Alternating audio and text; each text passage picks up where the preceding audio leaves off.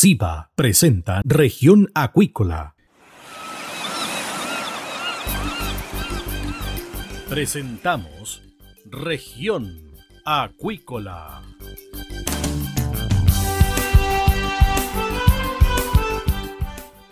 Escuche desde ahora todas las novedades de las principales actividades económicas de la región de los lagos y con las voces de sus protagonistas.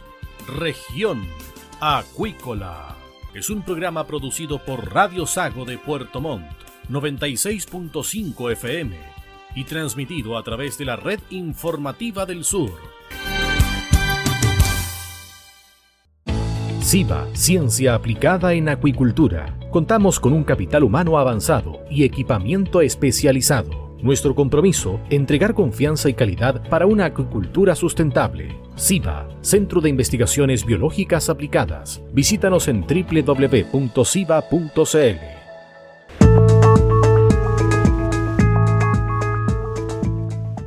Bien, estamos de regreso acá en Región Acuícola de Radio Sago estamos con el siguiente invitado, Sergio Vázquez, representante de MSD Salud Animal.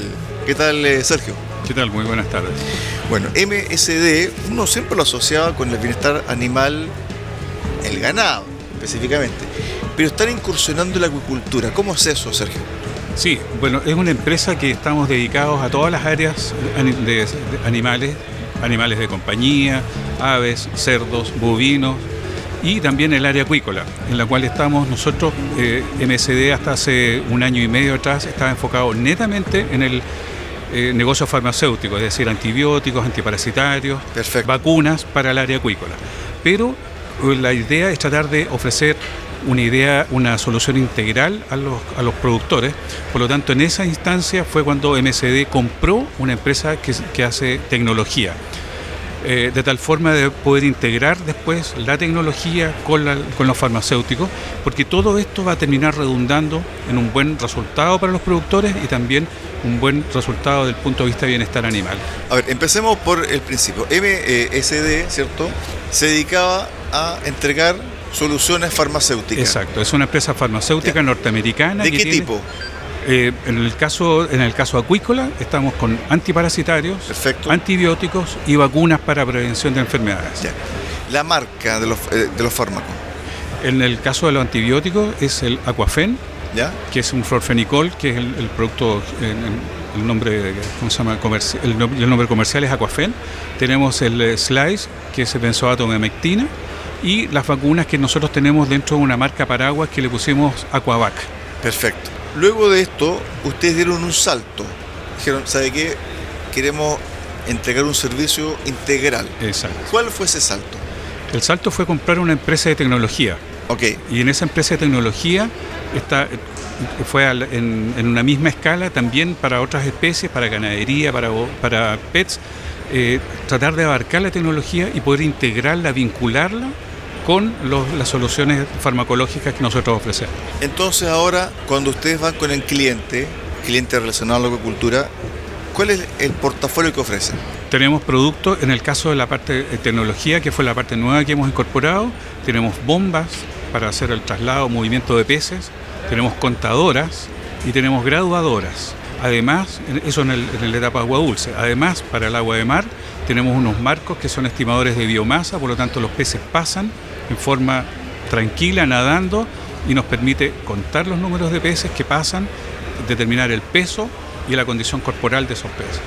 Es decir, una trazabilidad. Exacto. Perfecto. Y eso después nosotros los vamos relacionando con eh, los pesos de llegada a cosecha y tenemos variaciones, eh, menores errores de un, de un equipo que está en forma estacionaria dentro de una jaula con medidores infrarrojos y tenemos valores inferiores a un 2% de error entre el pez real y la medición que hizo el equipo nuestro. Con respecto al fármaco, vamos con la, con la base de, la empresa.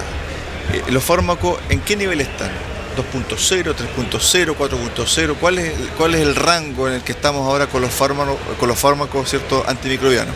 No ha habido mucha variación. Ya. No ha habido mucha variación desde el desarrollo de los diferentes fármacos que ha habido en la historia incluso eh, medicina humana y medicina veterinaria, no hay mayores variaciones. Entonces a raíz de eso la compañía nuestra fue que dijo, demos un salto vamos hacia otra área, la tecnología es la que está empezando a mover el mundo y muchas veces, muchos de estos equipos también, eh, tenemos incluso un contador de cáligos también, que está en desarrollo en Noruega y empiezan ya a trabajar con inteligencia artificial. Entonces ya es un salto porque los productos se siguen haciendo y se van a seguir haciendo de la misma forma. Las vacunas, eh, hay algunas variaciones, hay algunas innovaciones, pero no son muchas. Los antibióticos, los antiparasitarios, no son muchos, son, se busca un espectro de acción respecto al producto, se aplica sobre los peces y que eso tenga un efecto después, en el caso de los antibióticos, sobre las bacterias o los antiparasitarios sobre los ectoparásitos. En el fondo, el área de manejo, perdón, el área de negocio que ustedes tienen, tiene que ver con entregar un valor agregado. Así es. Porque si bien es cierto, los fármacos no han tenido, de acuerdo a tu experiencia, ¿cierto? variaciones en su contenido, ¿cierto? en los resultados, ¿cierto? Eh, que, son, que pueden ser resultados a corto plazo, que más eficientes. Los peces o los animales que están en los centros de cultivo se van a enfermar en, algún momento. O sea, erradicar las enfermedades es bastante difícil. Es muy difícil. Es muy difícil. Muy difícil porque los peces están en un sistema abierto. La única forma de contener las, enfermedades es tener un cultivo, un sistema cerrado por ejemplo, lo que pasa en otras especies, en aves, están en un sistema completamente cerrado. Los cerdos también en sistema cerrado. Entonces la prevención de las enfermedades es, mucho mejor con vacunas y más encima con un sistema cerrado que ayuda. Los peces están en un sistema abierto, eh, sujetos a corrientes, efectos ambientales. Eh, entonces es muy difícil eh, confinar la enfermedad. Entonces por eso hay que apoyarse en vacunas, en antibióticos. Ahora cuando me refiero a que no han variado, quiere decir que el modo de acción es más o menos lo mismo van surgiendo obviamente nuevos antibióticos, nuevos espectros, se van dando de baja algunos que van perdiendo eficacia. En ese sentido, la industria farmacéutica siempre se está renovando, pero ese mismo como principio, como concepto, tenemos enfermedades, hay que tratarlas con que se tratan con antibióticos. Perfecto, pero aquí viene el valor agregado de ustedes, que en el fondo tiene que ver con la prevención. Exacto. Es decir, si bien es cierto, nadie quiere utilizar los fármacos, llegado el momento hay que utilizarlo. Hay que usarlo. Porque en el fondo, si, no se te va a morir una, masa completa, ¿cierto? Y que va a significar más costos para la empresa sacar esos peces que están eh, muertos o que van en vías de, eh, en vez de prevenir. Ahora, con respecto a la prevención, ¿cómo es este sistema de monitoreo y vigilancia? Que en el fondo es predictivo en el fondo. Sí, pero el en la parte nuestra para mejorar el bienestar animal es porque nosotros tenemos equipos que nos permiten hacer manejos en forma adecuada. ¿En qué sentido? Los peces no sufren estrés o sufren un mínimo de estrés, el menor estrés posible.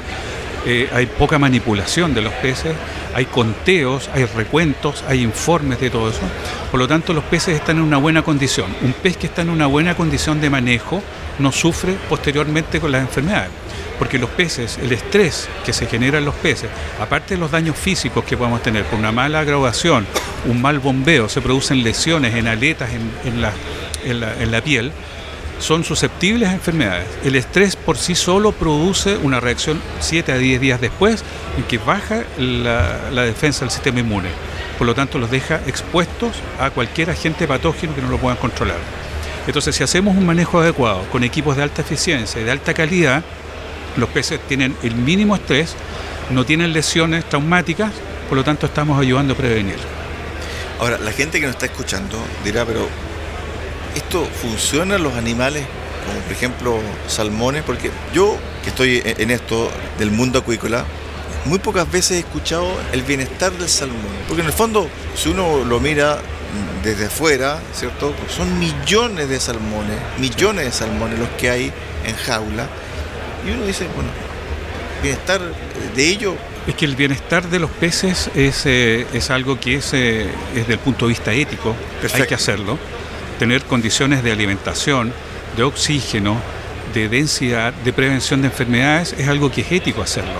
No podemos tener cultivos en que por malos manejos, por malas decisiones, se muera un 30, un 40 o 50% de la población y nadie diga nada. Y esto es una tendencia que sobre todo en los países del hemisferio norte, hablemos de Europa, Estados Unidos, está tomando mucho valor. La gente está valorando mucho las empresas que producen en buenas condiciones de bienestar animal. Incluso premian a las empresas que producen con mejores condiciones de bienestar animal. ¿En qué sentido?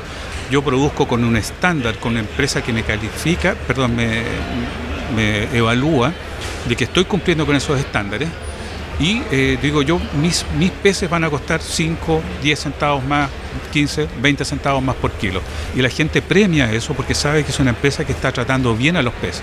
En el fondo, lo que explica Sergio, es que el consumidor final está dispuesto a pagar más por la forma en cómo ese pedazo de salmón llegó a ser empaquetado y estando en las góndolas. Exacto, entonces a la gente le interesa saber si, bien es cierto, no con detalles en la empresa A cómo se hizo el trabajo, pero sí que fueron peces que fueron criados en buenas condiciones, en buenas densidades, que los peces no estaban estresados por malos manejos, por baja, mala condición de agua, baja cantidad de oxígeno, peces que estuvieron enfermos, muy susceptibles a enfermedades y tratados por mucho tiempo por malos manejos, por malas decisiones, la gente dice, sí, efectivamente, yo quiero comprar ese pez, porque esos pescados, porque los veo que están bonitos, se ven en buena condición y más encima yo sé que esa empresa está haciendo el manejo como corresponde, con respeto hacia los animales. Haciendo un paralelo, no sé si viene el caso del ejemplo, pero las personas que tienen acuario en sus casas y, los tienen bien cuidados, ¿cierto? Y uno llega a sus casas, ve peces hermosos. O sea, con con un vidrio adecuado, con una oxigenación adecuada, los mejores alimentos y eso se refleja en el pez. Está hermoso, brillante, con ojos cierto muy muy vivos. Esto es lo mismo, pero a gran escala. Exactamente, o sea, no es muy difícil que una empresa produzca con malas condiciones, con malas eh, técnicas de producción y tenga un producto premium. Es muy difícil. Las empresas que logran los productos premium son empresas que hicieron las cosas bien desde un principio, desde la selección genética, elegir las mejores, los mejores reproductores, las mejores descendencias, eh, la mejor alimentación, las mejores condiciones ambientales, tanto en el agua dulce, en las pisciculturas, condiciones de agua, de oxígeno, de pH, de metales pesados, como en el mar también, a pesar de que es un sistema abierto también, con condiciones de oxígeno adecuadas. Hace muchos años atrás no se ocupaba, pero ahora ya se usa oxigenación en las jaulas, porque hay bajas hay bajas de oxígeno que se producen por efectos naturales. Son eh, acumulaciones de, agua que está en el fondo marino muchas veces y no tiene oxígeno, sube con las mareas, con los temporales y produce eh, efectos devastadores porque los peces se encuentran de un rato para otro sin oxígeno. La presencia de las microalgas. Entonces todo eso ha ido mejorando, se ha ido complementando o buscando el, el antídoto a una situación. Tenemos baja de oxígeno, suplementamos de oxígeno. Ahora bien, está el tema de los fármacos, está el tema eh, también del monitoreo. Y viene una tercera etapa que es el seguimiento y la interpretación de datos. ¿Cómo ustedes contribuyen a aquello? Nosotros con nuestros equipos, que son equipos que todos tienen integrados computadores, nos permiten tener el conteo exacto, el peso exacto con un margen de error, yo les dije un 1 un 2%, y también eh, otros parámetros. Y por lo tanto nosotros podemos integrar esos parámetros. Y en la medida que nosotros tengamos conocimiento de un grupo de peces que fue graduado, por ejemplo, bombeado y contado con un equipo nuestro y se hizo en las condiciones adecuadas, nosotros podemos ver los rendimientos, los crecimientos, después posteriormente evaluando y decimos efectivamente, este manejo se hizo en forma adecuada y también lo estamos viendo porque los peces están sanos. Un pez que no está sano está susceptible a enfermedades, no crece en condiciones adecuadas y tampoco su contextura externa es adecuada. Los peces cuando están con enfermedades se oscurecen, eh, se debilitan, pierden condición de peso, eh, pierden, se, se le las escamas. Entonces inmediatamente uno se da ve un pez y se da cuenta de que ese pez no está en una buena condición. Sergio, bueno, lo que estás hablando también tiene que ver con la integración de datos porque muchas veces las empresas lo que tienen son datos y son datos muy buenos, pero están dispersos en el fondo. Exacto. Al integrar esos datos te da la posibilidad de tener mejor información para tomar mejores decisiones. Por supuesto.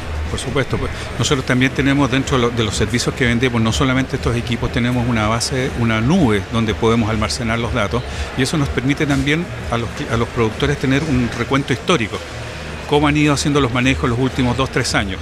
Y en la medida, exactamente, si por ejemplo yo tengo una población de peces y logro separar por tallas los más grandes, que son los que tienen el mejor potencial de crecimiento, los tengo contados, sé la cantidad exacta que tengo, sé el peso exacto que tengo, puedo darles la alimentación adecuada de tal forma que expresen el máximo su potencial. Lo mismo con las otras condiciones de peces que van quedando más rezagados, tengo la cantidad exacta, tengo el peso y tengo que hacer un manejo de alimentación más delicado para aprovechar también su potencial que puede estar medio disminuido. Pero haciendo un parangón con la ganadería, por ejemplo, o el sector lechero. Cada animal, ¿cierto? Cada vaca tiene un código. Ese código está ligado a un número. Sí. En el caso del salmón, ¿eso se está haciendo? Es decir, un salmón, un número, un código, o es difícil todavía hacerlo? Es todavía es difícil. Ya. Se usa, nosotros también vendemos identificadores que se llaman PIT-TAC, que es una antena que se le inyecta al pez eh, y, y- y tiene su número y eso nosotros lo vamos, se puede medir, perdón, se puede leer cada cierto tiempo Ya. y lo vamos midiendo, pero se usa todavía en un producto que es caro, entonces se usa solamente en reproductores. Ya. Pero todo es cuestión de tiempo. A lo mejor en 5, en 10 años más vamos a poder llegar a la situación en que todos los pesos los vamos a tener marcados y así podamos ir, midiendo el rendimiento individual en crecimiento, en, eh, en conversión de alimentos, en estado sanitario. Después incluso en la planta podemos ver la, la condición del color, la, cantidad de grasa de cada uno de esos peces y eso meterlo dentro de los promedios. En el fondo, la trazabilidad de ese pez. Va aumentando. Nosotros creemos que con el tiempo, el- en este minuto es una herramienta que es cara, pero como toda la, la tecnología y todas las herramientas cuando aparecen son caras. Exacto. Después durante el tiempo, durante 5, 10, 15, 20 años, pasan a ser más baratas y son masivas. Nosotros creemos que en el mediano plazo es muy probable que lleguemos a una situación en que tengamos cada uno de los peces marcados y podemos seguir su historial completo. Porque en el fondo, esto tiene que ver con calidad. Sí, Y la calidad tiene una inversión. exacto. Pero a su vez, cuando se invierte en calidad y se invierte en este tipo de procesos, a la larga los costos van bajando. Porque tienes, tienes menos, eh, menos probabilidad de enfermedades, menos probabilidad de mortandad, etc. Y por otro lado, esta trazabilidad de la información, finalmente, y vamos a llegar al punto del consumidor, ¿cierto? El consumidor la puede ver. Exacto, exacto. Nosotros, por ejemplo, en ganadería tenemos un sistema que estamos eh, promocionando, no ha llegado a Chile todavía, en que se toma una muestra de un animal en particular y se le hace una, trazabilidad genética. Y eso eh, está a nivel de grandes consumidores, productores a nivel mundial. Entonces, eventualmente, una fábrica de hamburguesa una, o de estas cadenas de que producen al- alimentación rápida pueden tomar una muestra de ese, de ese músculo, de esa hamburguesa, antes de cocerla y mandar a hacer un perfil genético. Y dicen, ah, efectivamente, estos animales venían del predio tanto, el predio tanto tiene esto las condiciones de manejo respecto a la, a la densidad, al tema alimentación, vacunas, tratamientos oportunos de antibióticos, etcétera. Esto nosotros creemos que en el mediano plazo también podríamos llegar a algo similar en que podamos ver con la trazabilidad del pez completa. Es decir, este pez eh, eh, eclosionó, es hijo de, los, de tales reproductores, estuvo en tal piscicultura, después fue trasladado a la otra piscicultura, después estuvo acá y dentro de esa piscicultura fue alimentado con tal dieta, eh, con tal tiempo, etcétera.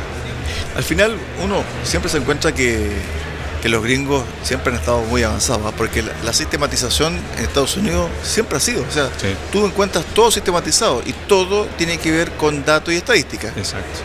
Sí. Esto es matemática pura en el fondo, matemática estadística. Es que en el fondo eso es lo que ayuda a tomar una decisión. Para cualquier cosa básica, eh, dentro de lo que es producción extensiva, eh, los datos son los que toman, ayudan a tomar las decisiones. Por eso que también, en el caso, volviendo al tema de los equipos nuestros, que son altamente confiables, datos de buena calidad ayudan a tomar buenas decisiones. Datos de mala calidad también, lamentablemente, malas decisiones. Estuvimos con el Sergio Vázquez, el representante de MSD Salud Animal, conversando acá en Región Acuícolas de Radio Sagos. Gracias Sergio, un abrazo. Muchas gracias a ustedes. Chao, chao.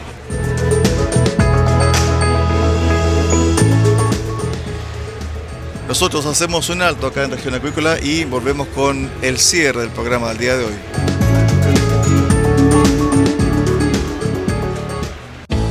Centro de Investigaciones Biológicas Aplicadas CIBA, Ciencia Aplicada en Acuicultura. Entregamos confianza y calidad para una acuicultura sustentable. Contamos con un capital humano avanzado y equipamiento especializado. CIBA, Centro de Investigaciones Biológicas Aplicadas, Ciencia Aplicada en Acuicultura. Visítanos en www.ciba.cl.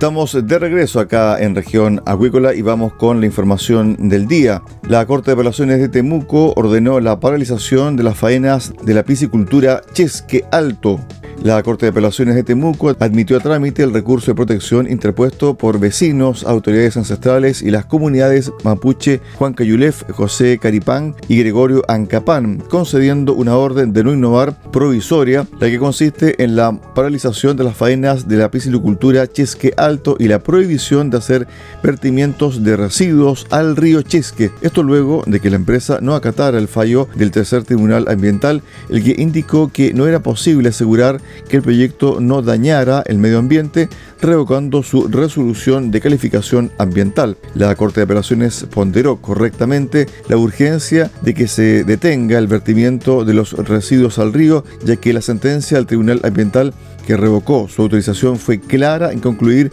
que la afectación de la calidad de las aguas afecta también las formas de vida y costumbres de comunidades mapuche aledañas, indica Antonia Berríos, abogada de la ONG FIMA. La comunidad de Chesque Alto, localidad ubicada en la zona cordillera de la región de La Rocanía, ha denunciado por años la contaminación del río Chesque producto de los vertimientos realizados por esta piscicultura, la cual funciona desde 1998 en el lugar y operó sin autorización ambiental hasta el 2018, cuando obtuvo su primera resolución de calificación ambiental. En este lugar conviven comunidades mapuches, ancestrales y emprendimientos turísticos que dependen del agua de los esteros Nalcahue y los Los que desembocan en el río Chesque, por lo que la contaminación provocada por la piscicultura es una preocupación latente.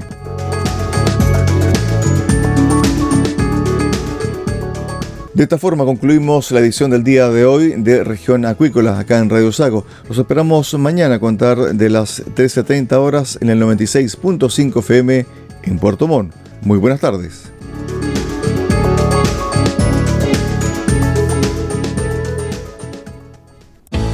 Centro de Investigaciones Biológicas Aplicadas CIBA, Ciencia Aplicada en Acuicultura. Entregamos confianza y calidad para una acuicultura sustentable. Contamos con un capital humano avanzado y equipamiento especializado. CIBA, Centro de Investigaciones Biológicas Aplicadas, Ciencia Aplicada en Acuicultura. Visítanos en www.ciba.cl.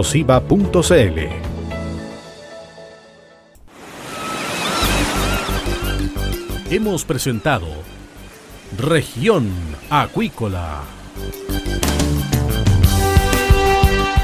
El acontecer de las actividades económicas que dan vida a la región de los lagos y las voces de sus protagonistas en el más completo resumen noticioso. Región Acuícola es un programa producido por Radio Sago de Puerto Montt, 96.5 FM y transmitido a través de la Red Informativa del Sur